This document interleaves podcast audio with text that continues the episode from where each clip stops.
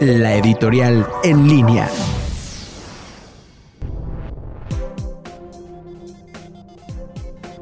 Amigas y amigos, buenas noches. El Papa Francisco, este líder mundial jesuita, 100% jesuita, publica un artículo que revela que en el centro de la actitud frente al COVID-19 debe estar el corazón del ser humano.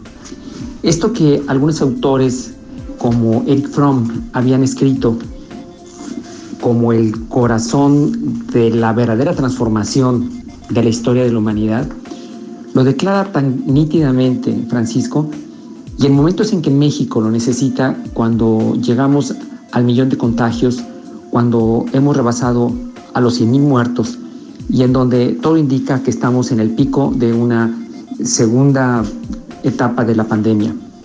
Francisco es muy claro y nos dice que la capacidad de poder construir el futuro basado en una opinión optimista de cómo tenemos que enfrentarlo es la base de toda la esperanza. Por eso cuando vemos a nuestro alrededor a jóvenes, a niños que han ido perdiendo esta posibilidad del encuentro humano, es cuando el Papa Francisco nos dice que más tenemos que confiar en que el mañana será mejor.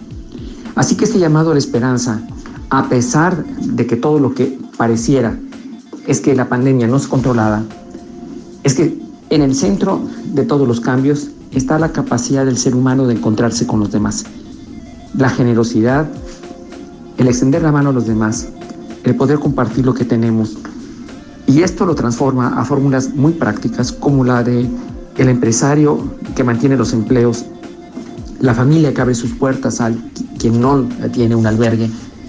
Y todo se transforma en una forma de vida que tendrá que ser la nueva humanidad, que como dice Francisco, es la única, no solamente la mejor, sino la única carretera, camino, ruta hacia un mundo mejor.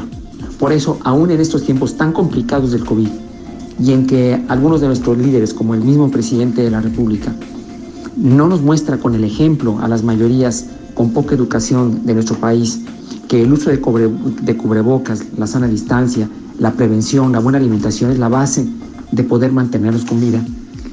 Es cuando las palabras del Papa Francisco llegan para refrescarnos esta idea de que el corazón del hombre, el volver al corazón del hombre, es finalmente el fundamento para construir una mejor visión de futuro.